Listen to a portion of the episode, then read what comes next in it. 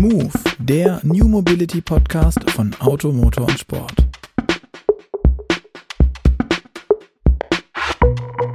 Hallo und herzlich willkommen zu Move, dem New Mobility Podcast von Auto, Motor und Sport. Mein Name ist Luca Leicht und mit mir hostet auch heute wieder diesen Podcast mein geschätzter Kollege, der Leiter der Online-Redaktion Gerd Stegmeier. Hallo Gerd, schön, dass du da bist. Servus Luca. Ich hoffe, dir geht's so gut wie mir. Hier ist es schön warm. Ich schätze mal im Kessel noch ein bisschen wärmer.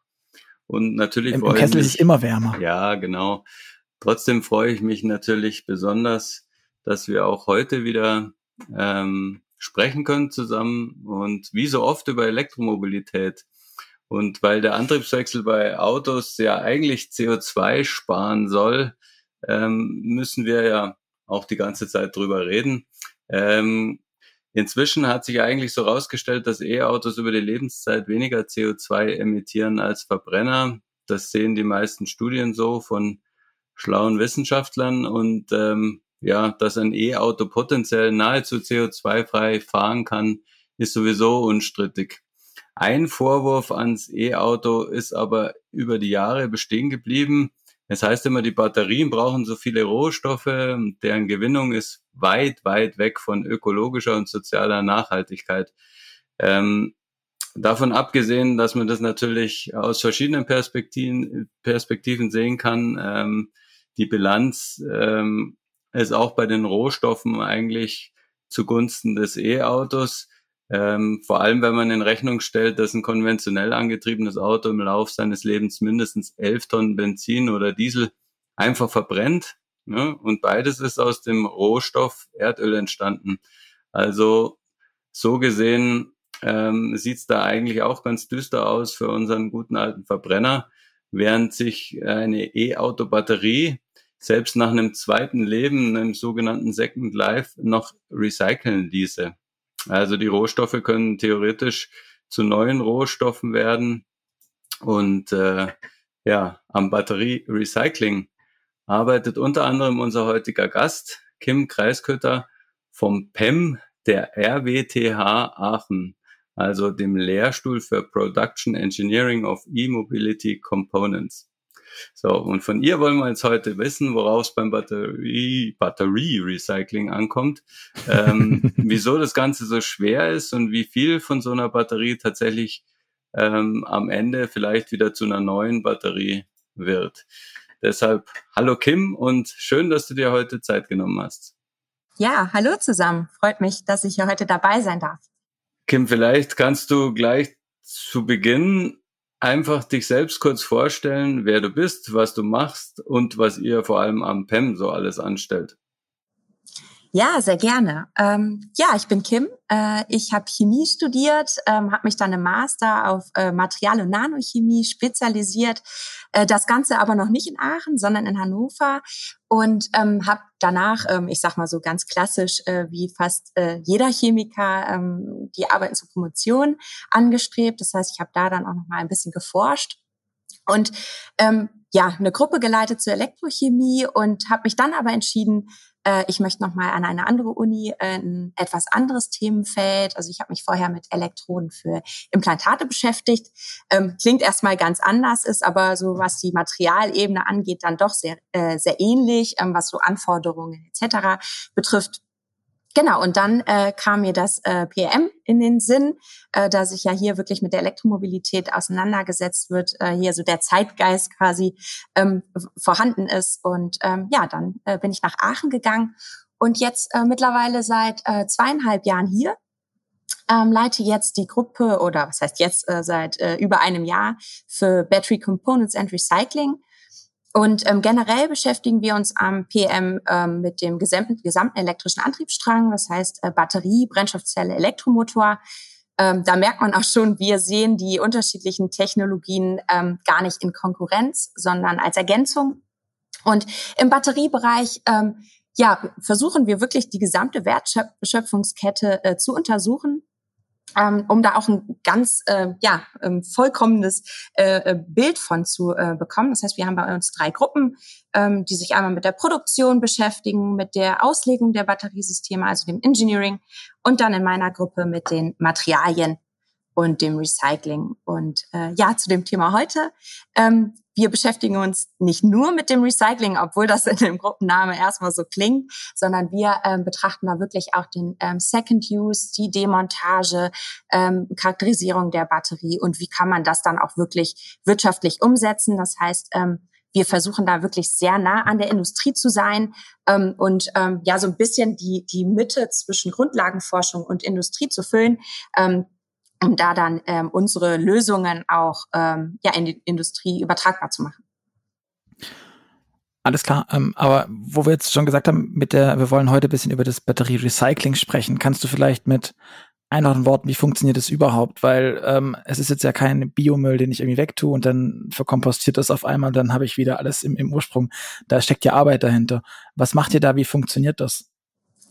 Absolut, genau. Also die Batterie kommt aus dem Elektrofahrzeug zurück, wird erstmal ähm, ausgebaut und dann äh, demontiert. Das heißt, ich, ähm, ähm, ich äh, öffne die Batterie, ähm, klassischerweise ist das ähm, ein Deckel, den ich aufmache, entferne dann ähm, Kabelstränge etc., ähm, so dass ich dann auf Modulebene bin und dann ähm, geht es in unterschiedlichste Verfahren. Und ähm, wir bei uns am PEM schauen uns da wirklich die, Produkt, äh, die Prozesskette an. Also ähm, die Demontage ist für uns ein wirklich sehr wichtiger Bestandteil, weil es aktuell ähm, ja sehr manuell durchgeführt wird ähm, auch bei den industriellen Recyclern. Ähm, und ähm, ja, wenn man sich überlegt, mit welchen Mengen von Batterien wir da in den nächsten Jahren konfrontiert werden, muss da auf jeden Fall ein äh, gewisser Automatisierungsgrad äh, her. Ähm, und dann nach der Demontage ähm, gibt es unterschiedliche Prozessketten. Also ähm, da gibt es nicht die Recycling-Methode, sondern unterschiedlichste kommt dann drauf an, ähm, ähm, welche Rohstoffe ich auch zurückgewinnen möchte und ich sag mal auch welche Philosophie äh, ich da verfolge. Prinzipiell ähm, kann man ähm, erstmal so eine Vorbehandlung anstreben äh, der Module und Zellen. Ähm, also ich schredder die natürlich, also zerkleiner, kann dann ähm, den Elektrolyten beispielsweise zurückgewinnen über ähm, ja das Schreddern in so einem Inertofen, ähm, über eine Siedepunkterniedrigung nennt man das. Also ne, ich ziehe quasi äh, das, äh, diese, diese Flüssigkeit ab. Ähm, kann dann über ähm, Pyrolyse beispielsweise ähm, Binder etc. zerstören. Also ne, ich äh, den Kleber sozusagen, der da in meinem Aktivmaterial ähm, vorhanden ist und geht dann ähm, in so eine mechanische Trennung, also Sieben etc. über Magnetismus, äh, Dichte und dann ähm, wirklich am ähm, Ende in eine Chemie. Ähm, was aber nicht bedeutet, dass das jetzt jeder jeden Prozessschritt durchführt, sondern das sind so die grob die Methoden, die da angewendet werden. Ich habe mal gelernt, ähm, dass es ja so zwei generelle Pfade gibt. Der eine, der ähm, vor allem damit arbeitet, dass man quasi jetzt vereinfacht gesagt die ganze Batterie einschmilzt und das Zeug dann chemisch auseinanderdividiert. Und der andere, das, was du schon erwähnt hast, ähm, da wird viel geschreddert und dann aufgrund der physikalischen Eigenschaften der Stoffe werden die dann getrennt. Ähm, was ich immer so höre, ist äh, Einschmelzen natürlich deutlich energieintensiver. Würdest du sagen, dass sich die Prozesse ähm, jetzt tatsächlich so überkreuzen und dass man das gar nicht so trennen kann? Oder ähm, geht der Weg eh schon Richtung nur noch mechanisch? Und welcher von beiden Wegen wäre dir denn der liebere? Genau, ähm, also was du da angesprochen hast, ist die äh, Pyrometallurgie. Also ähm, genau, ich schmelze quasi mein System ein. Ähm, es äh, ist im, im ersten Moment vielleicht so der naheliegendste und einfachste Weg. Ähm, prinzipiell aber natürlich im Sinne der Rohstoffrückgewinnung äh, äh, sicherlich ähm, von unserer Seite aus etwas schwierig zu betrachten. Denn im Endeffekt möchte ich ja möglichst viele Rohstoffe ähm, aus dem Batteriesystem auch zurückgewinnen. Und ähm, ich denke, es ist naheliegend, dass wir das äh, umsetzen können, indem wir das Batteriesystem möglichst sortenrein irgendwie äh, trennen. Ähm, das heißt, wenn ich jetzt nicht das gesamte System erstmal in den Ofen schmeiße und alles aufschmelze, sondern ähm, ähm, ja beispielsweise über eine Demontage, über diesen Schredderprozess ähm, erstmal einzelne Fraktionen ähm, ähm, ähm, erzeuge und dann ähm, ja über äh, beispielsweise Fällungsreaktionen etc. dann auch die, die Rohstoffe zurückgewinnen kann. Aber gibt's dafür nicht eigentlich schon, also diese, dieses, dieses ähm, Einschmelzen alles ist ja ein klassischer Prozess der, der Aufreinigung. ähm, wie man das mit, mit Edelmetallen beispielsweise schon, schon seit jeher macht. Also so, so das Degusa-Prinzip irgendwie mit, man, man scheidet irgendwie ab und dann gekretzt und so weiter. Da gibt's ja aber schon alles beim Batterierecycling. Das gibt's ja jetzt alles noch nicht. Wäre es da nicht sinnvoll, dann genau aus dem Grund auf diese altbewährten Verfahren einfach aufzusatteln, um auch schnell hochlaufen zu können und diese alten Anlagen in Anführungszeichen einfach weiter und, und auszubauen? Genau, das ist ja so der klassische Einstieg, sage ich mal, eine neue Technologie. Also man bedient sich einer Technologie aus einem anderen Marktbereich, guckt, äh, wie funktioniert die, übernimmt da irgendwie auch so eine gewisse Expertise. Ähm, das haben wir jetzt ja schon äh, gemacht. Also die äh, Pyrometallurgie mit mit, Lithium-Ionen-Batterien funktioniert ja.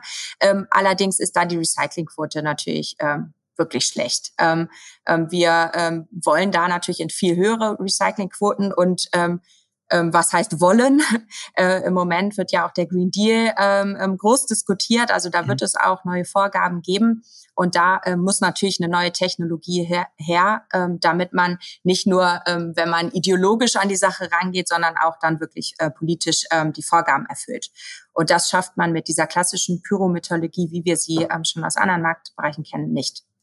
Warum ist das so? Was, also was, was geht da kaputt? Ich dachte immer, dass, also, dass gerade Metalle oder sowas ähm, gehen nicht kaputt, wenn ich die schmelze und so weiter, dass ich die immer wieder auftrennen kann, eben über diese Verfahren. Oder, oder wo bleibt es dann? Produziert einfach Abfall? Was passiert mit dem? Genau, also man produziert ein, eigentlich eine Schlacke aus unterschiedlichsten äh, Metallen. Ähm, die können wir dann zum Teil zurückgewinnen. Äh, Lithium beispielsweise nicht. Das ist ein sehr, sehr leichtes äh, Metall. Das geht uns da äh, ähm, ähm oft mhm. verloren in diesen, bei diesen hohen Temperaturen. Ähm, ja, das heißt, wir, wir haben da ähm, schon Verluste auf jeden Fall. Also man spricht davon Recycling, Recycling-Effizienten um die 30 Prozent. Na, also die sind halt nicht wirklich wow. hoch. Ähm, dann okay. haben wir ähm, ja hohe Energiebedarfe natürlich. Mhm. Ähm, ja, ähm, klingt erstmal gut, aber wenn man dann wirklich in die Details geht, sind da ähm, ähm, Herausforderungen, die auch gar nicht so einfach zu lösen sind. Ne? Also wenn ich ein Element bei hohen Temperaturen verliere, dann äh, muss ich an den Temperaturen was machen. Und ja. das geht dann äh, ja über andere Technologien. Mhm. Jetzt ist die Alternative, die du gesagt hast, quasi das, dieses, das ganze Thema mit dem Schreddern und, und, und derlei Dinge.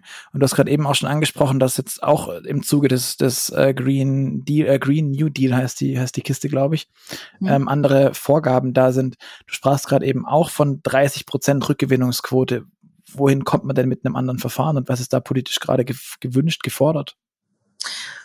Ähm, also bei, äh, im Rahmen von dem Green Deal, das sind ja jetzt alles noch Ankündigungen, ne, also wirklich äh, final veröffentlicht mhm. ähm, sind diese ähm, Vorgaben nicht äh, diskutiert man ähm, Recyclingquoten von etwa 65 Prozent, dann ähm, auf das Gesamtsystem. Ähm, das ist eigentlich ähm, nach aktuellen Technologien gar nicht so die Herausforderung. Also auch wenn man die Pyrometallurgie etwas intelligenter kombiniert, sag ich mal, kommt man mhm. da auch auf höhere ähm, Quoten. Aber ähm, in diesen neuen Vorgaben wird es auch elementspezifische Vorgaben geben. Äh, also nicht nur auf das Gesamtbatteriesystem. Da habe ich ja auch, wie du das gerade schon gesagt hast, ne, klassische Metalle, die eigentlich sehr gut ähm, zurück äh, zu gewinnen sind, ähm, ne, Kupfer, Aluminium etc.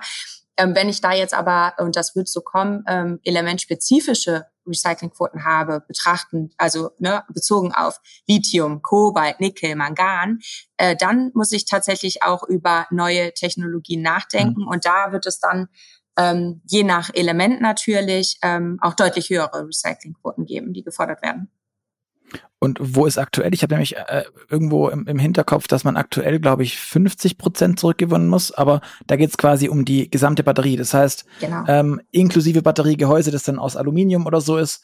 Und ähm, wenn ich es auch richtig im Kopf habe, Gerd, du bist bei sowas immer deutlich firmer als ich, aber wahrscheinlich macht allein ein, ein Viertel oder so des ganzen, des, der ganzen Batterie bestimmt allein das Gehäuse aus, weil die muss ja brandsicher verpackt sein und so. Das heißt, es ist jetzt auch keine Alufolien-Wandstärke, die man da hat, sondern das ist ja auch irgendwie was, was Massiveres. Das heißt, diese ganze Regelung, wie wir sie aktuell haben, ist nicht nur, dass sie zu wenig fordert, sondern sie ist halt irgendwie auch absurd, oder? Also, weil das ganze Kupfer und das Alu, das da drin ist in dem Gehäuse und der Verkabelung, ist wahrscheinlich allein schon das, was man rückgewinnen muss und will und auch einfach kann. Genau, deswegen wird es ja auch diese neuen Regularien geben. Also mhm. ähm, genau, das Batteriepackgehäuse ist wirklich ähm, massiv. Also ähm, klar, es gibt auch äh, Überlegungen, das Ganze aus Kunst, äh, Kunststoff zu machen, um das Gewicht zu reduzieren etc. Aber jetzt aktuell haben wir da ähm, ähm, ähm Stahlgehäuse oder Aluminium richtig und ähm, haben dann natürlich auch verstärkende Elemente da drin, die auch genau aus diesen Materialien sind. Und wenn man das dann runterbricht auf die Batteriemodule äh, oder Zellen, wo ja das Aktivmaterial drin äh, schlummert, von dem wir ja auch immer mhm. sprechen. Also das sind ja auch die Materialien, äh, ähm, über die kritisiert wird, wie die abgebaut werden, ähm, etc. Ähm, dann genau ähm, sind diese 50 Prozent ähm, der aktuellen Re äh, ähm, äh, Regularien ähm, ja äh, nicht so sinnvoll. Ähm, genau, deswegen wird es halt auch diese neuen ähm, Richtlinien oder nicht Richtlinien, sondern Forderungen geben. Und könnt ihr jetzt schon sagen, welche Recyclingquoten für einzelne Materialien ähm, ihr da schaffen könntet?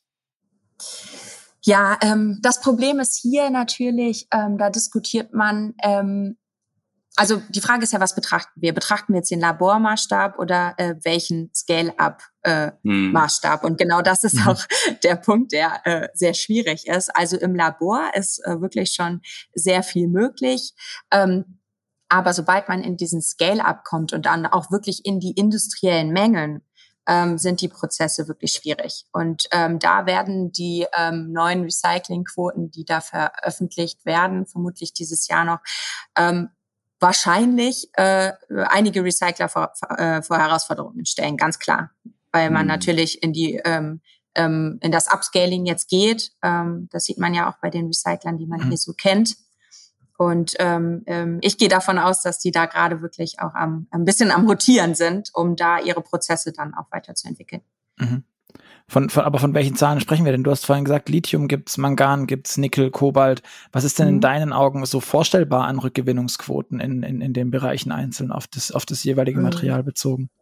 Ja, ähm, also bei, bei Lithium ähm, sind wir auf jeden Fall eher im unteren Bereich. Ne? Also da können wir irgendwas von zwischen 20, 30, 40 Prozent, sag ich mal, ähm, äh, diskutieren, wobei ähm, das vermutlich dann auch ähm, ähm, ja in den nächsten zehn Jahren auch noch mal höher äh, gehen muss, mhm. ganz klar.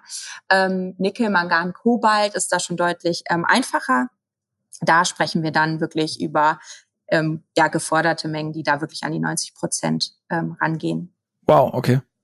Genau. Aber das bedeutet nicht, dass die aktuellen ähm, hochskalierten Prozesse das schon können. Ähm, also da sind wir dann eher bei diesen 75 Prozent, die da immer im Raum stehen. Okay. Hm. Und wo liegt da die, die große, die große Schwierigkeit? Ähm, also ich meine, das ist ja ähnlich wie bei der Batterieproduktion. Da geht's auch immer im Labor, gibt's immer ganz tolle Superbatterien, über die wir dann immer berichten können, was die alles können. ähm, und dann sagen die Forscher meistens, ja, aber bis das jetzt in Serie geht, das dauert noch fünf Jahre, zehn Jahre. Ähm, und ähm, irgendwann, also als Laie versteht man natürlich immer schlecht, Warum kann man denn solche Prozesse nicht skalieren? Liegt es an der Handarbeit, die da noch drin steckt, oder gibt es da andere unüberwindliche Hindernisse? Also Klar, wenn wir ähm, beginnen mit der Demontage, ähm, ist das gerade natürlich alles manuell. Also dieses äh, ähm, erstmal muss die Batterie natürlich tiefenentladen werden. Also man hat so eine gewisse Vorbehandlung. Ähm, dann auch das Entfernen ähm, vom, vom Deckel, Kabelbaum etc. Das muss automatisiert werden. Äh, das ist ähm, aktuell ähm, auch gerade bei uns ein ähm, sehr großes Thema. Also man muss ja sagen, ähm, wir sind ja ein Produktionslehrstuhl, äh, ähm, äh, also wir betrachten da die Produktionsprozesse. Also wir haben bei uns jetzt nicht ein Labor, wo wir diese ähm, chemischen Fällungsreaktionen ähm, ähm, untersuchen, ähm, sondern mhm. wir ähm, sind da eher in dieser Automatisierung ähm, zu Hause und auch in den Prozessketten. Also das dass wir uns da beim Recycling anschauen, okay, welche Prozessketten gibt es denn, wo sind die Vor- und Nachteile, aber da wirklich ähm, in die Tiefe zu gehen, welche hm, Zusammensetzung, welche Säure verwende ich wo, mit welcher Konzentration etc. Das ist äh, bei uns am PEM ähm, ähm, da nicht unser unser Fokus, also ähm, auf gar keinen Fall. Ähm, genau. Ähm, die Herausforderungen sind hier sicherlich ähm, gerade bei der Hydrometallurgie, wir haben ja hier Fällungsreaktionen, das heißt, da stören sich die Elemente auch teilweise gegenseitig. Wir arbeiten hier in Batches. Ähm, also äh, ähm, ja, man kann sich ja vorstellen, in so einem kleinen Becherglas, mit, äh, ähm, wo ich auch dann im Zweifel weiß, was da drin ist, ist das alles deutlich einfacher. Jetzt habe ich aber bei der Batterie ja nicht nur eine Zellchemie, sondern etliche. Das heißt, das Beste wäre natürlich, ich hätte eine Produktions- oder Recyclingstraße für äh, NMC und eine für äh, LFP etc. Wenn ich die jetzt aber alle irgendwie in einen Recyclingprozess schmeiße, dann wird das alles sehr kompliziert. Und äh, da dann wieder genau diesen Scale-up zu finden, dass sich da die unterschiedlichen Reaktionen nicht stören, ist einfach sehr schwierig. Jetzt, jetzt muss ich da vorweggreifen. Du sagst, es würde schon reichen, wenn ich quasi die gleichen Batterietypen schon auf eine Linie packen würde. Jetzt, es gibt eine Handvoll Batterietypen, vielleicht sogar einen Tick mehr. Aber muss es dann auch die exakt selbe Batterie sein? Also bräuchte ich jetzt vereinfacht gesagt für eine Zoe Generation 2 eine Straße oder könnte ich auch alle Zoes, weil Renault immer auf die gleiche? Keine Ahnung, das stimmt. Ich glaube, tut es nicht meines Wissens nach. Ähm, aber dass ich quasi immer auf die, auf die gleiche Batterie gehe, die doch wirklich modellspezifisch ist. Also, oder, oder wie variantenreich muss ich da werden, wenn ich das so machen müsste, damit es einfach wird? Genau, also es würde nicht reichen. Also wir müssen die Technologien, die Recyclingprozesse trotzdem weiter äh, optimieren, aber es wäre auf jeden Fall schon mal ein Schritt nach vorne, ähm, wenn wir sagen würden, okay, wir können nach Zellchemien trennen. Ähm, genau, da würde es prinzipiell erstmal für mhm. den ähm, Recyclingprozess ganz am Ende reichen, wenn ich sage, okay, ich trenne die Zellchemie an sich. Ähm, für die Demontage hingegen ist natürlich, ähm, ähm, wenn ich jetzt ähm, einfach automatisieren müsse, möch, ja, okay, möchte klar. einfacher, wenn ich immer nur das gleiche Modell habe und weiß, der ja. Roboter muss immer Schraube A an Position A entfernen ja. und, und so weiter. Also ich habe einen Prozess. Sobald sich das Design von diesem Batteriesystem ändert, äh, muss ich natürlich ähm, auch meinen Demontageprozess ändern. Das heißt, mhm. ähm, entweder ähm, ich codiere meine Batterie irgendwie und kann auf irgendwelche Konstruktionsdaten, sag ich mal, zurückgreifen, so dass mein Robotersystem weiß, ah, okay, da kommt jetzt Batterietyp A rein mhm. äh, und den demontiere ich nach dem und dem Schema. Das wiederum bedeutet aber, dass ich natürlich Zugriff auf diese Daten benötige. Ja, ähm, vor allem auf alle. Also das ist ja dann, du brauchst ja dann extrem viele Daten auch. Absolut, genau. Also auf alle sicherlich nicht, ähm, aber so auf die auf die Kerndaten schon. Ja, ne? okay, ja. Genau, also ähm, man müsste jetzt natürlich nicht bis, bis in die Zusammensetzung des Elektrolyten gucken, ja. um sagen zu können, ich kann die Batterie vernünftig demontieren. Ähm, da muss man, glaube ich, auch so, so einen Mittelweg finden, äh, da, dass der Batteriehersteller immer noch äh, irgendwo da ja auch sein Know-how drin verbaut mhm. und äh, da ja auch irgendwo so ein Alleinstellungsmerkmal hat. Und das soll er ja auch behalten, gar keine Frage. Irgendwo ist ja auch die Batterie jetzt so das Herz des Elektrofahrzeugs, muss man ja auch ganz klar sagen. Mhm. Aber ähm, dass man da schon sagt, okay, die und die Daten, die ergeben einfach Sinn, um diesen Prozess zu optimieren. Ähm, wir bei uns untersuchen natürlich auch, ähm, ähm, wie kann ich denn so einen ähm, Demontageprozess automatisieren, ohne jetzt genau zu wissen, wie das Batteriedesign ist. Also über ja so einen Ansatz über die künstliche Intelligenz. Ähm, das heißt, ich mhm. trainiere meinen Roboter ähm, der hat dann natürlich ähm, gewisse Sensorsysteme, ähm, ähm, fängt dann an mit einem visuellen Sensor, ne? also Abmaße der Batterie, dann kann ich schon mhm. mal eingrenzen. Ne? Ein paar Modelle fliegen raus, ein paar Modelle bleiben drin. Dann schaue ich mir an, okay, wo sitzen hier welche Schrauben, kann dann immer weiter eingrenzen. Ähm, aber da muss man die Roboter natürlich dann auch äh, entsprechend trainieren und braucht natürlich auch eine Datenbasis, auf der man da aufbauen kann. Mhm. Und ähm, ja, das ist ähm, auch ein großer ähm, Schwerpunkt bei uns am Lehrstuhl, mit dem wir uns aktuell beschäftigen. Wenn man das so hört, dann äh, könnte man ja meinen, eigentlich wäre es am schlausten, wenn jeder Hersteller seine Batterien selber recycelt, weil der weiß, wie er sie gebaut hat und kann vielleicht sogar ähm, irgendwann in der Produktion ähm, die gleich so konstruieren, dass nachher das ähm, Recyceln auch einfacher ist. Oder ist das Utopie oder ist das gesetzlich jetzt auch gar nicht so gewünscht verankert. Man kennt ja sonst bei anderen Produkten auch so Rücknahmepflichten für Hersteller. Ähm, und gerade angesichts der Komplexität der verschiedenen Batteriesysteme und der großen äh, Variabilitäten äh, scheint es ja dann am schlausten, die Hersteller kümmern sich um ihre eigenen Batterien selber. Ja, also prinzipiell ist natürlich der, der Hersteller oder den Verkehrbringer äh, der Batterie ähm, zuständig ähm, für die Entsorgung. Also da liegt ganz klar die Verantwortung. Ähm, Jetzt ist natürlich die Frage, wie breit man ähm, die Expertise dem Batteriehersteller zuordnet. Ähm, also ähm, wir sprechen hier ja wirklich von einem sehr komplexen System. Also äh, ähm, Zelldesign, Zellchemie, Produktion ist ja wirklich schon ein riesiges Know-how, was ich haben muss. Dann gehen wir in mhm. die Zellassemblierung, Parkassemblierung, Auslegung. Da geht's los bei äh, den Verkabelungen, bei den Busbars, Kühlsystemen etc. Also da haben wir auch wieder ein riesiges Know-how. Ähm, dann natürlich der Fahrzeugbauer an sich, also der OEM, äh, hat dann natürlich auch noch die ganzen Karosseriesachen etc. Und wenn wir jetzt sagen, das Recycling geht wieder in, in diese Kette mit rein und die wird, wird da zugeordnet, dann habe ich natürlich in äh, einem Unternehmen sehr viel Verantwortung, sehr viel Know-how und da ist natürlich die Frage, wie sinnvoll das ist. Ähm, oder ob man da nicht ähm, ja eher so über Partnerschaften, Joint Ventures, wie auch immer spricht. Also äh, da sortiert mhm. sich ja irgendwo auch gerade der Markt, das sehen wir ja auch. Also ich meine, ähm, VW hat da ja auch ähm, Video ähm, veröffentlicht über deren ähm, Recycling-Anlage ähm, in Salzgitter beispielsweise. Mhm. Also ist ja kein Geheimnis, dass auch die OEMs sich mit dem Thema beschäftigen. Aber ganz klar gibt es natürlich auch Recycler, die ähm, aus der anderen ähm, Sichtweise kommen, also eher aus dieser Materialschiene, äh, ähm, ähm, die sich da mit den Prozessen auskennen. Also ist sicherlich irgendwie so eine Kombination.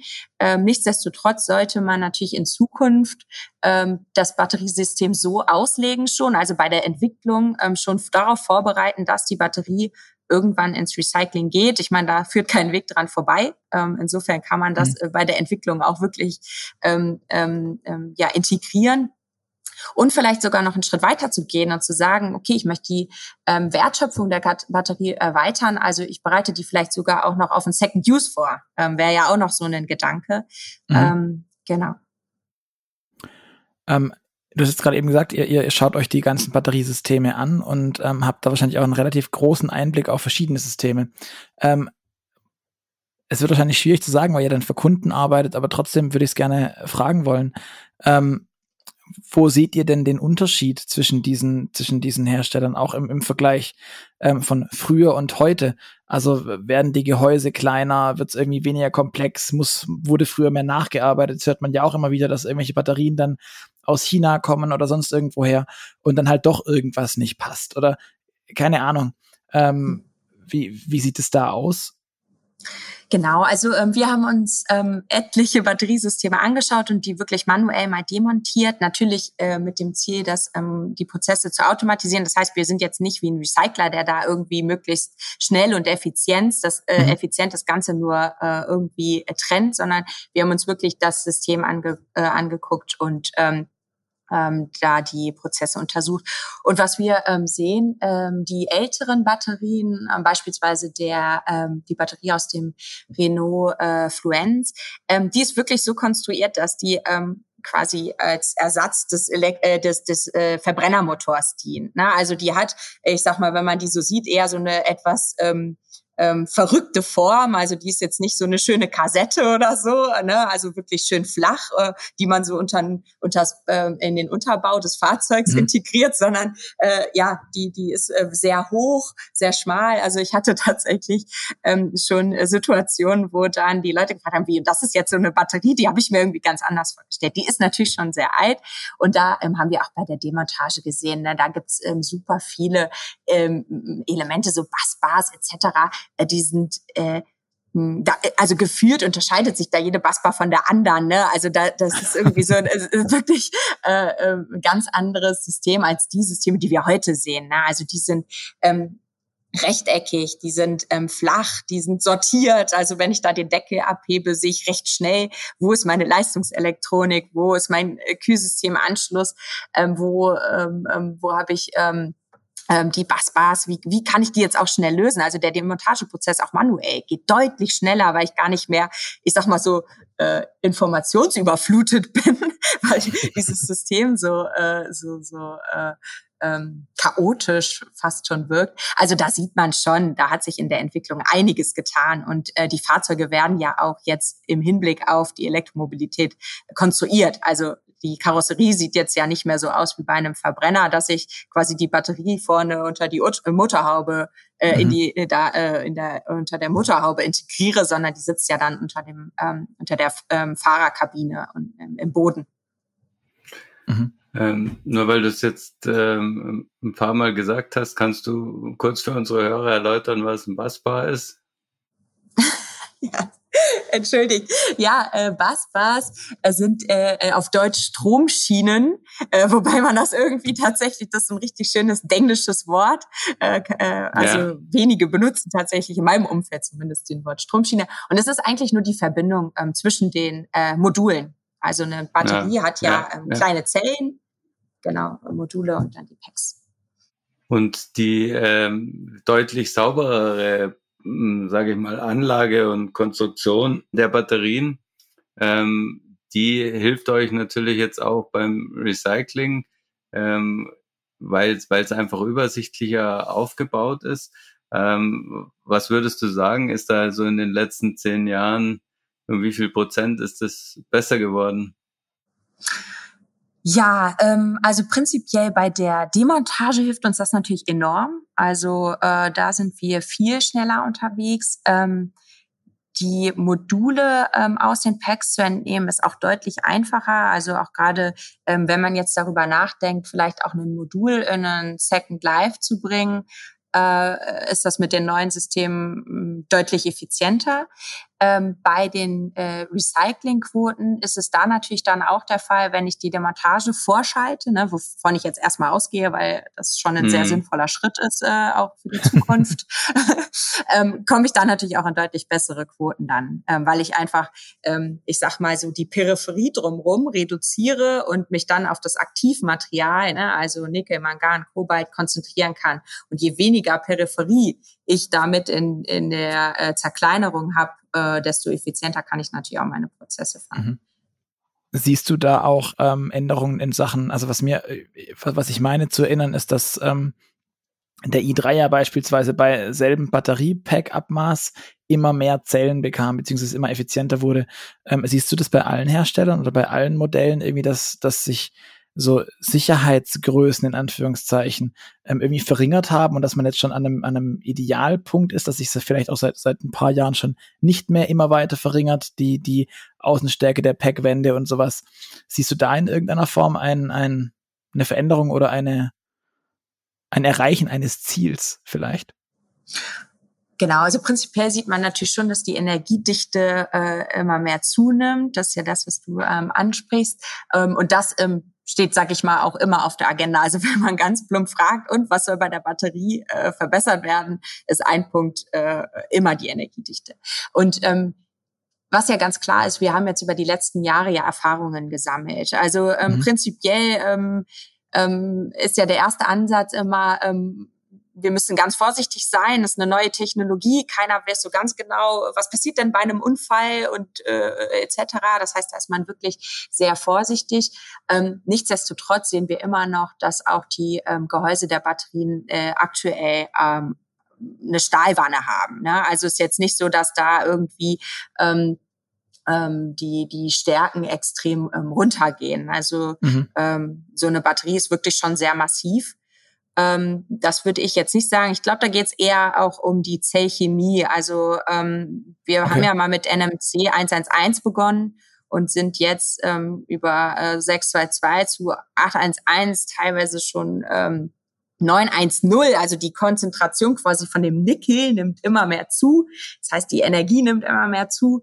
Ähm, also da ist dann eher so der, der Knackpunkt, ähm, wo wirklich viel geforscht wird und äh, dann auch weiterentwickelt wird, dass man da über die Zellchemie sich die Energie ins System holt. Jetzt muss ich nochmal die Hausfrauenfrage äh, reinwerfen. Sonst hätte ich es gemacht, danke. Wegen der Zahlenverhältnisse, ne, es geht darum, ja, in der Regel ähm, den Kobaltanteil zu reduzieren und du hast es jetzt so schnell hingeworfen mit den Zahlen. Sag mal, welche was bedeuten? Gerne.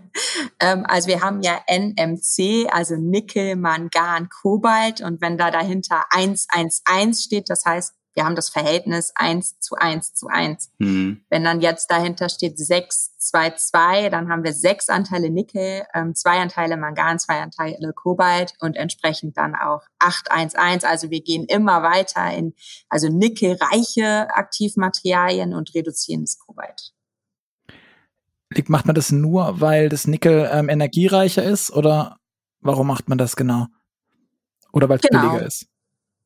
Nein, es ist nicht billiger, sondern es geht hier um die, um die Energie, die dann in dem Aktivmaterial auch steckt.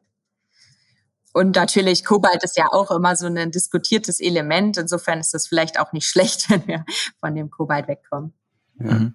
Wenn wir eh schon bei solchen Fragen sind, ähm, was ich immer schon mal einen Fachmann fragen wollte, ähm, so im, im Volksmund, im Haushaltsgebrauch sagt man eigentlich, man kauft sich einen Akku, ne? das ist dann eigentlich für also wiederaufladbar und wenn man eine Batterie kauft, dann meint man eine zum Wegwerfen, die halt, wenn sie leer ist. Wie, was sagt der Fachmann wann? Wann ist ein Akku, wann ist eine Batterie? Also diese Definition ist vollkommen richtig. Äh, im Volksmund hat sich einfach Batterie äh, durchgesetzt und deswegen sprechen wir auch von der Batterie und ich denke, das wird sich auch einfach nicht mehr ändern. Ähm, aber prinzipiell, wenn man wirklich ähm, äh, wissenschaftlich daran geht, ist es richtig, ein Akku ähm, ist wieder aufladbar, ähm, eine Batterie nicht. Genau. Aber ja. wir sprechen eigentlich immer von Akkus, wenn wir Batterien sagen. Sehr gut. Ähm, okay. Ja, das entbindet mich auch in Zukunft äh, ein bisschen davon, dass ich immer das Wort Batterien verwenden muss. Ähm, Gerade wenn man zur schreibenden Zunft gehört, äh, zählen ja manchmal die einzelnen Zeichen auch, weil man Formate hat, wo man rein muss und Akku ist einfach viel kürzer. Sehr gut. Ja, und, und manchmal stimmt der Umlauf nicht und dann muss man halt was Längeres. Also es ist, ja. Ja, genau. Praktisch. Die, die Probleme ja. der, der, das Klein-Klein. Ähm, mich würde noch interessieren, äh, das, die Batterie hat ja ihr, ihr also um, um auch mal wieder auf, auf das eigentliche Thema zurückzukommen, e-, eines der großen Probleme der Batterie ist ja trotz allem immer noch die CO2-Bilanz. Ähm, und wir hatten vorhin schon gesagt, die Fertigung der Batterie ist, ist relativ energieintensiv. Ähm, zudem gibt es lange Transportwege. Ähm, wir hatten auch kurz schon angeschnitten das Thema Abbaubedingungen von, von diversen Materialien, was auch nicht nur schön ist, muss man ja ganz offen sagen. Ähm, Kannst du sagen, wie viel CO2 wir einsparen könnten, etwa wenn wir Batterierecycling hochfahren? Weil ich meine, allein dadurch, dass die Lieferwege wegfallen, weil ich gehe davon aus, man kann das dann auch in Deutschland recyceln oder in Europa und muss das nicht mehr eben aus der ganzen Welt einschiffen, diese Materialien. Auch wenn du schon ja sagtest, dass man das Lithium beispielsweise nur zu 30 Prozent, das heißt 70 Prozent muss doch wieder irgendwo anders herkommen. Ähm, Kannst du da Zahlen nennen, wie, wie, wie viel man dadurch sparen kann, was da geht? Ja, das, das sind natürlich immer so äh, nette Fragen. Sag mir mal ne, ne, den Wert und dann beurteile ich, ob das gut oder schlecht ist. Ja, genau, so äh, funktioniert das. ja, äh, das ist immer super schön, aber leider gar nicht so einfach, denn da geht's ja schon los, okay, welche Recyclingroute habe ich? Haben wir ja schon diskutiert, es gibt mhm. etliche verschiedene. Dann äh, natürlich, aus welchem Strom beziehe ich denn dafür? Also wenn ich so einen Ofen erhitze oder so einen Schredder betreibe, kann ich das ja theoretisch mit erneuerbarer Energie machen, also habe keinen CO2 CO2-Fußabdruck. Äh, in der Realität sieht das dann aber vielleicht aktuell zumindest noch ein bisschen anders aus. Ähm, Transportwege, mache ich die jetzt mit einem Elektroauto oder mit einem Verbrenner? Ähm, also das ist äh, alles ein bisschen schwierig zu beantworten und ähm, gerade im Moment ähm, ist die Technologie ja auch noch nicht so ausgereift. Also da streiten sich ja auch die Geister. Ähm, was mir ähm, bei dieser Frage einfach immer sehr wichtig ist, ist das Potenzial. Ne? Es ist ja auch genau bei der gleichen Diskussion ähm, Elektroauto versus Verbrenner. Da gab es ja am Anfang auch riesige Diskussionen. Ja, aber mhm. wenn ich die jetzt nebeneinander stelle, da ist ja die Batterie viel schlechter. Äh, klar war sie das vielleicht irgendwann auch mal, mhm. aber das Potenzial dahinter, wenn ich es schaffe, äh, meine Produktion über erneuerbare Energien zu speisen, wenn ich es schaffe, meine Fahrwege zu reduzieren und die, die ich habe, über äh, Elektromobilität aus erneuerbarer Energie umzusetzen, mhm. etc., dann komme ich äh, da natürlich in sehr geringe äh, CO2-Emissionen, die da möglich sind. Und ähm, dann, ähm, glaube ich, gibt es auch gar nicht mehr die Diskussion, ob sich das lohnt oder nicht, sondern das, dann mhm. sollte es ganz klar sein. Aber wenn wir jetzt von den Potenzialen sprechen, ich meine, dass das VW mal gesagt hat, sie brauchen für ein, äh, für ein Auto in der Produktion ähm, rund also ich glaube, für, für einen Verbrenner waren es sechs Tonnen oder, oder acht Tonnen CO2 oder sowas, die, die ausgestoßen werden, roundabout. Für die Batterie braucht man rund sechs Tonnen, glaube ich. Ähm, kannst du sagen, wie viel von man, wie, wie viel CO2 oder einfach nur auch potenzialmäßig drin wäre, wenn man von, von ähm, diesen sechs Tonnen für die Batterie dann eben durch Recycling einsparen würde, wären wir dann schon vielleicht sogar bei 25 Prozent oder irgendwas in der Art? Oder wo bewegen oder wo könnte man sich denn da bewegen? Oder ist es auch einfach, wie du schon sagst, natürlich schwer, ähm, in die, ist Glaskugelguckerei, ist keine Frage. Aber kann man da irgendwas zu sagen oder worauf würdet ihr euch orientieren oder was wäre eure Spekulation dazu? Ja, also genau, das ist äh, Schauen in die Glaskugel und da gibt's natürlich dann auch ähm, die eine Meinung, die andere. Ähm, prinzipiell gehe ich davon aus, dass wir da schon ähm, in Bereiche kommen, die sich lohnen. Ich, ja, ich würde mich da jetzt nicht auf irgendwelche Prozentzahlen festnageln lassen, aber ich denke mal so sowas zwischen 10, 20, 30 Prozent sollten da doch schon drin sein, denke ich. Mhm. Es wäre wär dann trotz allem schon echt einiges. Ja, absolut. Und ähm, wichtig sind ja jetzt hier auch gar nicht nur die CO2-Emissionen, sondern auch so, äh, ich sag mal, diese Rohstoffsicherung, die wir benötigen. Ne? Also die Rohstoffe mhm. kommen ja ähm, ähm, aus Ländern, die wir ähm, natürlich ähm, größtenteils gar nicht beeinflussen können. Ähm, das heißt, wenn wir jetzt hier in Europa die Batteriezellproduktion hochfahren, was ja absolut gut ist, also wir unterstützen das natürlich, ähm, ähm, benötigen wir aber auch die Rohstoffe für die Produktion. Und ähm, da begibt man sich natürlich aktuell auch in so eine gewisse Abhängigkeit, ähm, was die Rohstoff, äh, was den Rohstoffbezug angeht. Und ähm, ähm, ja, wenn man es schafft zu sagen, gut, wir haben hier so ein, ja, so ein Kreislaufsystem, ne? wir produzieren die Batterie, wir verwenden die Batterie und wir recyceln sie danach, um dann die Rohstoffe wieder der Produktion zu, zuzuführen, mhm. hat man ja auch irgendwo eine, eine Sicherheit, ne? also eine Rohstoffsicherheit, äh, die äh, da sicherlich auch ein großer Faktor sein sollte.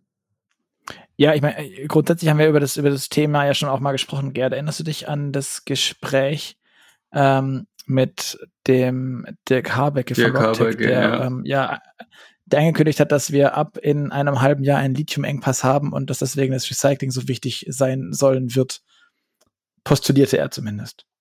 Ja, und man muss ja Ist, sagen. Falls ihr es nach, falls ihr es nachhören wollt, es wäre Folge 56 übrigens.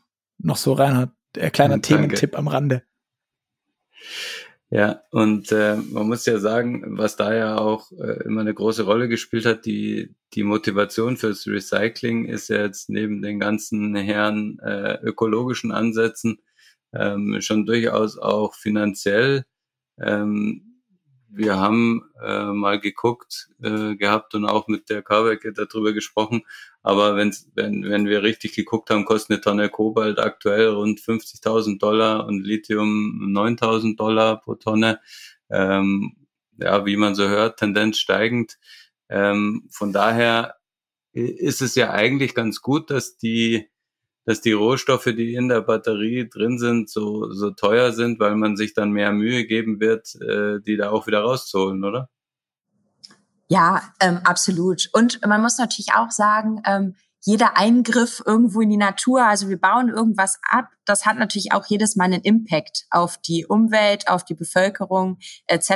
Ähm, also man sollte schon versuchen, die Rohstoffe, die man bereits abgebaut hat, dann auch äh, möglichst effizient zu nutzen, äh, um da natürlich auch äh, ja die die ähm, ähm, ja den Einfluss auf, auf die Natur und auf die Umgebung zu reduzieren.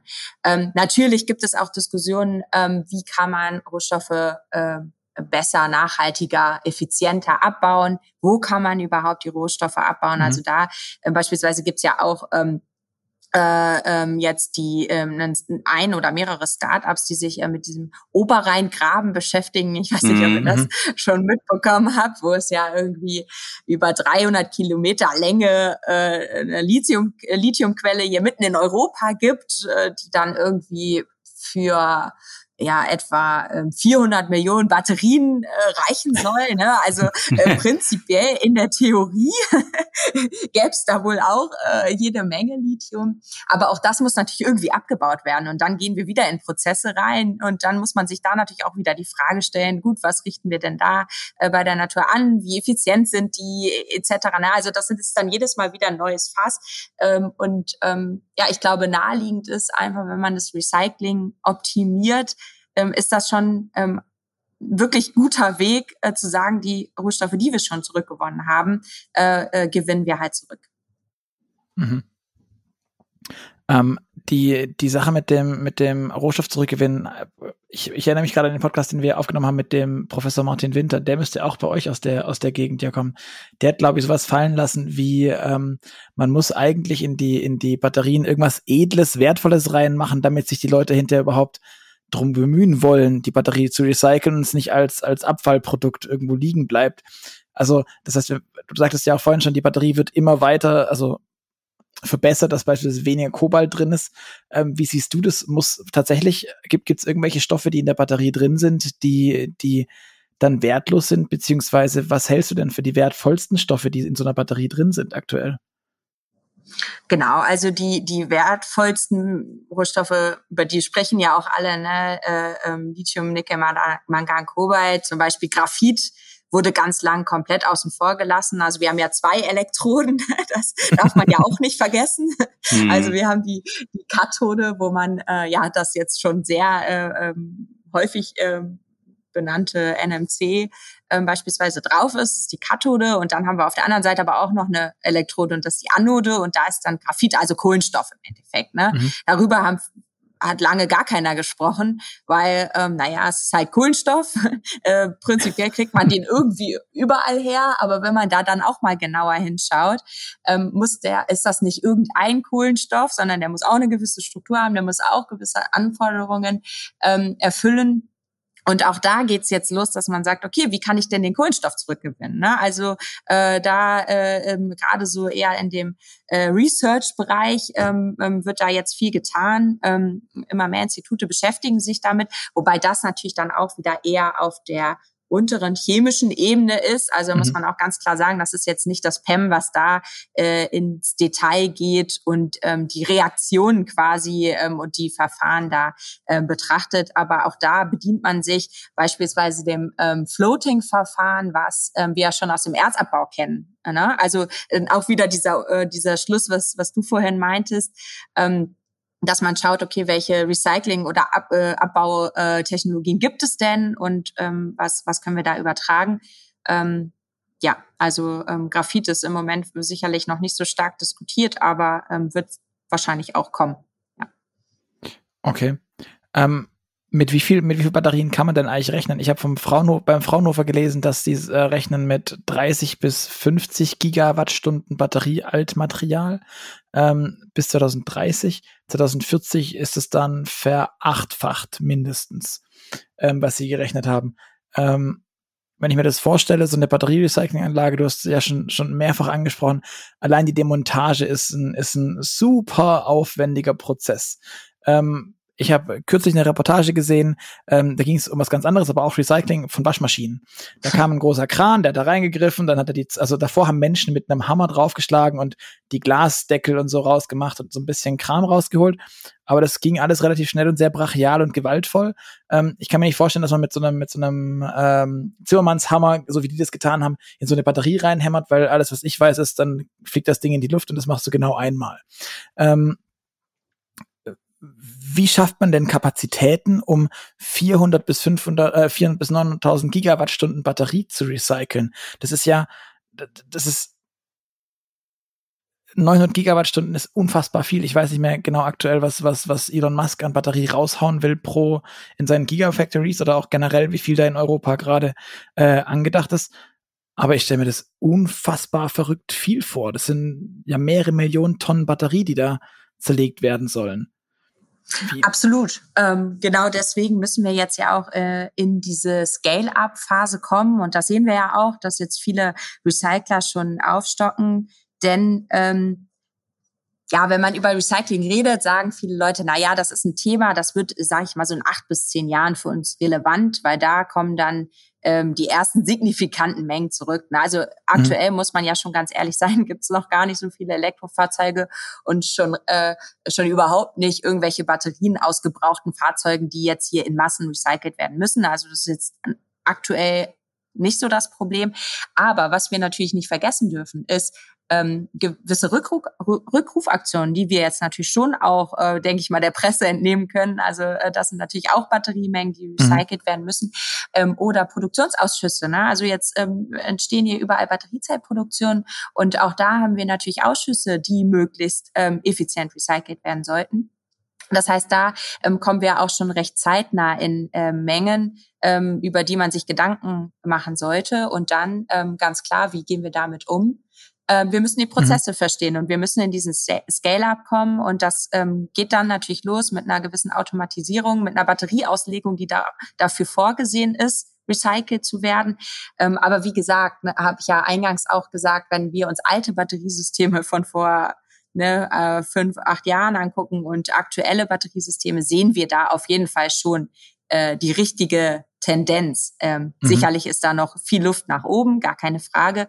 Ähm, aber da muss man natürlich jetzt auch anfangen, dass man die äh, zukünftigen Batterien, die uns ja dann erst in, ja, weiß ich nicht, ne, wenn ich jetzt mit einer Entwicklung beginne, geht die vielleicht in drei bis fünf Jahren in die Produktion. Das heißt, die mhm. begegnet mhm. uns dann in zehn bis 15 Jahren. Ähm, ähm, dass wir da ähm, das Ganze auch vorbereiten und dann die Prozesse da auch ähm, in, in der Zeit, wo dann diese riesigen Mengen an Batterien kommen, ähm, laufen. Ja. Mhm.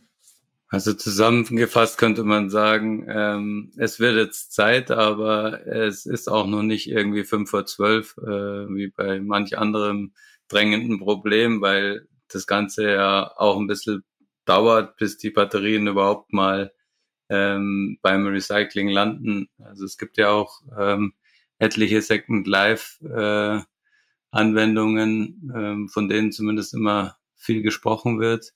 Ähm, könnte das die Zeit noch ein bisschen rauszögern und dem, dem der Prozessfindung äh, Zeit geben fürs Recycling?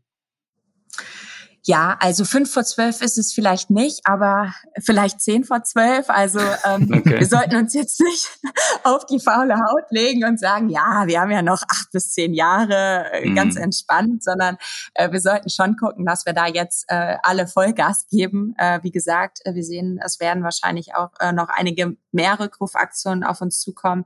Ist ja irgendwo auch klar bei einer neuen Technologie, dass die nicht von vornherein sofort bei allen super läuft. Ähm, also also ich glaube schon, dass wir da ähm, jetzt Vollgas geben müssen, aber es ist auf jeden Fall noch nicht zu spät. Also den Kopf in den Sand zu stecken, ist jetzt auch keine äh, keine Notwendigkeit. Ähm, genau. Und der Second Use ist natürlich auch ein großes Thema. Ähm, ähm, auch bei uns äh, am PEM ähm, schauen wir uns dann natürlich schon an, wie können wir die Batterie dann auch nochmal ähm, ja den den den Lebenskreislauf quasi verlängern, ähm, die Nutzungsphase verlängern. Ähm, also ja, wenn wir die Batterie aus dem Fahrzeug entnehmen, hat die ja äh, mindestens noch 80 Prozent ihrer Restkapazität. Mhm. Ähm, und ähm, ja, ich, ich meine, wenn man sich das schon äh, einfach mal so anhört, äh, kann das ja nicht äh, Ziel sein, eine, eine Komponente, die noch 80 Prozent von dem kann, was sie ursprünglich bei der neuen Produktion konnte, ähm, ähm in, den, in den Müll zu geben. Ähm, mhm. Und da geht's dann natürlich auch darum ähm, zu schauen, okay, wie kann ich das natürlich auch wirtschaftlich umsetzen? Ne? Also der Theorie ist natürlich ähm, sehr viel möglich, aber wie kann ich daraus auch dann wirklich einen Business Case machen, ähm, dass ähm, ja, dass natürlich einerseits ähm, sich auch die CO2-Emissionen jetzt nicht wieder in den Himmel ähm, ähm, jagen und andererseits ähm, damit dann auch ähm, ja ein Mehrwert geschaffen wird. Beispielsweise ein stationärer Speicher, ganz klar. Mhm. Also, mhm. ähm, dass ich so ein Batteriepack ähm, irgendwo klassifiziere und dann schaue, okay, was muss denn mein Speicher in der und der Anwendung können? Und kann ich da nicht mein Batteriepack dann ähm, nochmal für ja, fünf, acht, zehn Jahre, je nachdem, welchen Zustand es noch hatte, ähm, nochmal weiterverwenden. Ich, ich meine mich zu erinnern, dass ähm, der Tesla-Chef Elon Musk irgendwann mal sagte, dass er das überhaupt nicht so sinnvoll findet, dieses, dieses Second Use von seinen Batterien. Ähm, einfach weil die, weil die Spezifikation für eine Traktionsbatterie fürs Auto einfach eine völlig andere ist wie, wie für diese Speicher. Und zudem ist ja auch ein Punkt bei dem ganzen Second Life-Thema, dass ich eben wir haben jetzt schon über unterschiedliche Batterietypen gesprochen, aber ich kann die ja nicht einfach so in, in wie ich das, keine Ahnung, mit den, mit den ähm, Batterien in meinem, in meinem Aufnahmegerät, mit dem wir jetzt hier gerade den Podcast aufnehmen, beispielsweise, ähm, die einfach beliebig tauschen kann und die Sony-Batterien neben die, was auch immer, Panasonic oder sonst irgendwie stecken kann. Und es ist wurscht, weil die genormt sind, sondern weil die Idee ist ja genau, dass diese unterschiedlichen Autos mit unterschiedlichen Batterien auf unterschiedlichen Spezifikationen laufen. Ähm, hältst du das da wirklich für so das Ding? Weil ich brauche sonst quasi einen Ausgleichsspeicher, Model S, was auch immer, ähm, Short Range oder wie auch immer. Und für diese Generation Zoe brauche ich eine Turnhalle, wo ich alle da reinstecke und dann kann ich da was machen und, und so weiter. Das ist ja auch irgendwie ausufernd, allein die ganze Software zu machen, die das dann steuern will. Genau, also prinzipiell geht das natürlich alles schon. Ähm, also wenn ich meinen Speicher so aus, also auf eine Batterie, auf ein Batteriesystem auslege, ähm, funktioniert das auf jeden Fall. Ähm, Klingt vielleicht auch erstmal äh, ein bisschen komplizierter. Natürlich muss ich da erstmal äh, Battery Management System, Energiemanagement System und so auslegen, gar keine Frage. Ähm, aber da ist ja auch immer die Frage, wie das Gesamtkonzept aussieht. Also bin ich jetzt ein Startup, was ähm, von Händler zu Händler fährt und mir bei dem einen Händler Batterie 1 äh, mitnehme und bei dem anderen Händler Batterie 2? Mhm. Oder bin ich jemand, der in einem Netzwerk arbeitet? Das heißt, ich habe äh, irgendwie ein OEM, einen Batteriehersteller an der Hand, der sagt, die Batterien kommen zurück. Ich, äh, wir haben das ausgehandelt, äh, vielleicht eine Schnittstellenverfügbarkeit an die Batterie, dass ich vielleicht gar nicht mehr in dieses intensive Engineering muss. Ähm, mhm. Ich habe ähm, irgendwo auch eine Sicherheit, dass ich ein gewisses Batteriesystem auch verlässlich mit gewissen Stückzahlen zurückbekomme. Und dann kann ich sagen, okay, und jetzt klassifiziere ich nur noch diesen Batterietyp oder vielleicht auch zwei, drei. Also das ist ja gar nicht das Problem, wenn ich jetzt sage, okay, mhm. ich habe drei Batterietypen, die ich aber kontinuierlich zurückbekomme und auf die ich auch ein Stück weit zugreifen kann. Ne? Mhm. Und dann ähm, kann ich natürlich schauen, okay, welche Leistungen haben die noch, welche Restkapazitäten haben die noch und ähm, sortiere die dann entsprechend und pack die dann in die unterschiedlichen Speicher rein. Okay. Also auch da wieder ähm, die Frage des Geschäftsmodells und ähm, wen ich da irgendwo auch an den unterschiedlichen Enden in der Produktion mhm. ähm, in meinem in meinem Netzwerk habe. Also wer da mitspielt am Ende. Genau. So, jetzt habe ich noch ähm, eine persönliche Frage. Äh, Kim, du bist äh, Chemikerin an der Uni einerseits und ich glaube, du bist auch wirklich die erste Frau, die wir im äh, Move Podcast hatten. Ähm, mich würde aber so ein bisschen. Ich habe mal mit Anja Händel noch gesprochen. Ah, stimmt, richtig, richtig. Ähm, aber das ist schon viele Monde her. Ja, aber jetzt ähm, Chemikerin und akademischer Betrieb äh, in den Naturwissenschaften ähm, gilt ja immer noch so als Männerdomäne. Ähm, ich wollte einfach mal fragen, ähm, wie geht's dir damit? ja, äh, war klar, dass diese Frage jetzt kommen muss. Nein, also ich muss sagen, ähm, tatsächlich ähm, fühle ich mich total wohl. Ähm, ich ähm, habe ähm, natürlich im Studium, ähm, ist ja auch kein Geheimnis, äh, ist man als Frau da jetzt auch nicht. Äh, ähm, ähm, also es gibt nicht so viele Frauen in, in dem, im Studium, auch in der Chemie nicht. Ich glaube, bei den Maschinenbauern ist das noch schlimmer. ähm, ähm, aber schon da war das für mich ähm, tatsächlich gar kein Problem. Also ich hatte da echt eine coole Jungs-Clique, äh, mit denen, mit denen ich so mein Studium absolviert habe. Und auch ähm, hier ist es natürlich schon so klar deutlich mehr Männer, gar keine Frage. Ähm, mir geht's damit aber sehr gut. Ähm, ja, ich bin aber auch mit zwei Brüdern aufgewachsen. Vielleicht kenne ich das auch einfach äh, mein Leben lang nicht anders. Ähm, ich weiß es nicht. Ähm, ich habe aber auch das Gefühl, dass ähm, ähm, gerade in, in unserem Bereich ähm, Frauen da auch unterstützt werden. Also mir ist da noch nie irgendwie großen Gegenwind äh, äh, entgegengekommen. Ähm, insofern ähm, kann ich nur jede Frau bestätigen, die da irgendwie Interesse hat in diesem Bereich, ob das jetzt Chemie oder Ingenieurwesen ist oder was auch immer. Äh, äh, geht es an. es ist äh, gar nicht äh, so das große Ding, äh, wie, da, wie man da manchmal auch den Eindruck hat, meiner Meinung nach. Das ist doch sehr schön und äh, wie ich finde, eigentlich ein sehr hoffnungsvoller Ausblick. Vielleicht auch gerade zum Schluss. Und äh, wenn wir ohnehin schon so ein bisschen im Persönlichen sind, dann würde ich jetzt in bewährter Manier an den Luca abgeben und ihn bitten, unsere A-B-Fragen zu stellen. Der Luca erklärt's dir. Genau, Kim. Also du kriegst von mir jetzt eine Handvoll Fragen. Ähm, du kannst dich quasi, du kannst immer links oder rechts abbiegen ähm, für das Für oder Wider. Und ähm, genau, wenn es noch irgendwas Kleines gibt, was du dazu erzählen kannst, vielleicht gibt es eine, eine schöne Begründung auch für das eine oder das andere. Ähm, lass uns gern wissen. Bist du mehr der Typ Apple oder Google? Apple. das kam sehr zögerlich. Äh, Ferrari oder Tesla? Äh, Tesla. Okay, du hast dich sehr schnell für Tesla entschieden. Was fährst du denn selber für ein Auto, Kim? Ja, äh, es war klar, dass du diese Frage stellen wirst. Ähm, tatsächlich aktuell äh, leider noch kein äh, E-Auto. Ähm, ich habe mir mein Auto vor etwa äh, drei Jahren angeschafft. Ähm, hatte zu der Zeit einen sehr großen Hund, äh, also über 40 Kilo, entsprechenden Platzbedarf Okay. Und ich muss gestehen, äh, so äh, finanziell war das einfach nicht umsetzbar, ein E-Auto mit dem Kofferraum. Also aktuell äh, leider noch ein sehr großes Auto, ähm, was nicht elektrobetrieben fährt. Ähm, man muss dazu aber sagen, in meiner Familie haben wir ähm, einige E-Autos, äh, die dann aber entsprechend auch ähm, tatsächlich kleiner sind und wir tauschen fleißig. Also wenn äh, dann äh, mein Bruder mal ein großes Auto braucht, wenn er mit Family irgendwie große Trips startet, dann äh, nehme ich die kleine E-Kugel und er darf dann mein großes Auto fahren. Okay. Also, was ist es äh, nun? Was ist es denn nun, das große Auto? Ein Volvo. V90. Okay. ja, ordentlich. Habe ja. ich jetzt nichts einzuwenden. Ist doch, ist doch schön. Ja, also ähm, an sich gefällt mir das Auto wirklich sehr gut, muss ich sagen. Aber ähm, wenn wenn es dann das ans nächste Auto geht, ähm, wird es auf jeden Fall äh, elektrobetrieben sein. Dann können wir noch mal sprechen. sehr schön, so machen wir das. Streaming-Dienst oder CD und Schallplatte? Äh, CD und Schallplatte. Äh, doch so analog noch. Ähm, Loft in der Stadt oder altes Bauernhaus auf dem Land?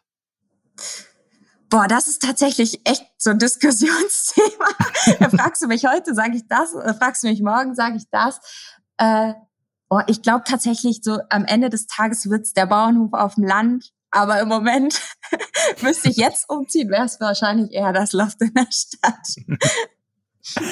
ähm, Auto oder Fahrrad, um dann zu deinem Bauernhof oder zu deinem Loft zu fahren? ähm, zum Loft mit dem Fahrrad und zum Bauernhof mit dem E-Auto. Im Auto sitzt du lieber vorne oder hinten? Vorne. Fahrer oder Beifahrer?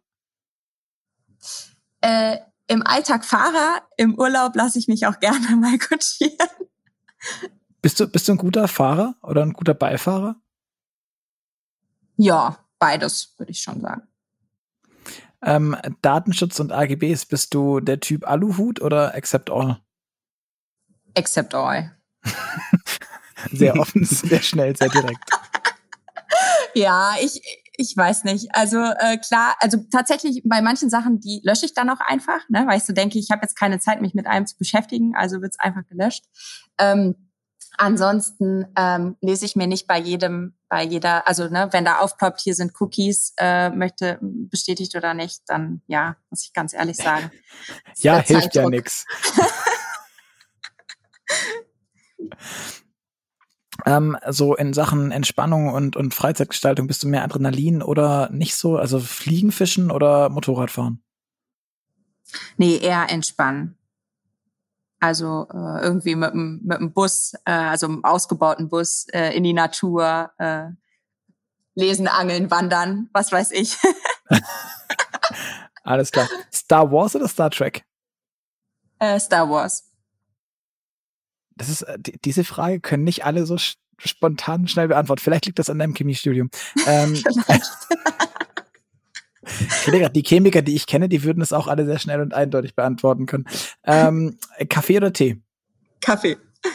Steak oder Falafel? Falafel. Nachteule oder Lerche? Boah, jetzt müsstest du mir mal die Definition von der, deiner Lerche. Die Lerche steht früh auf und die Nachteule bleibt Ach lang so. wach. Äh, dann tatsächlich die Lerche. Okay. Das heißt, du wärst eigentlich, nach, nach meiner Definition und meinem Verständnis wärst du bereit für die Autoindustrie. ja, ich schätze schon. Gut, alles klar. Äh, wenn, wenn du, Gerd, keine weiteren Fragen hast, dann Nee. Oder hast du noch? Alles gut. So, wir, wir haben so ein leichtes Bilddelay immer zu Gerd heute. Das ist ein bisschen schade. Ich weiß nicht, woran das liegt. Aber dann sage ich an euch, äh, vielen Dank fürs Zuhören. Kim, danke für das Gespräch und dass du dir die Zeit genommen hast und uns so viel äh, Fragen beantwortet hast. Und ihr da draußen hört uns wieder in zwei Wochen am Freitag. Und bis dahin freuen wir uns wie immer auf euer Feedback. Deswegen schreibt uns gerne eine E-Mail an podcast.move-magazin.de und bewertet unseren Podcast auch gern bei iTunes oder sonst, wo ihr Podcasts bewerten könnt und möchtet. Ähm, und zum Schluss kriegt ihr noch als kleines Schmankerl ähm, eine Gratisausgabe der Automotor und Sport, wenn ihr einfach auf www.motorpresse-aktion.de slash AMS klickt, dort eure Adresse eintragen und dann kommt das Heft Freihaus zu euch nach Hause. Ähm, dann nochmal vielen Dank euch beiden und euch da draußen auch nochmal. Vielen Dank fürs Zuhören und dann tschüss, bis zum nächsten Mal. Vielen Dank, Dankeschön. Kim. Ciao, ciao. Bis dann.